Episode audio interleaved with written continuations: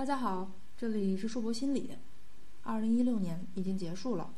如果要评选二零一六年时代朋友圈刷屏事件王健林的一个亿小目标绝对可以一战。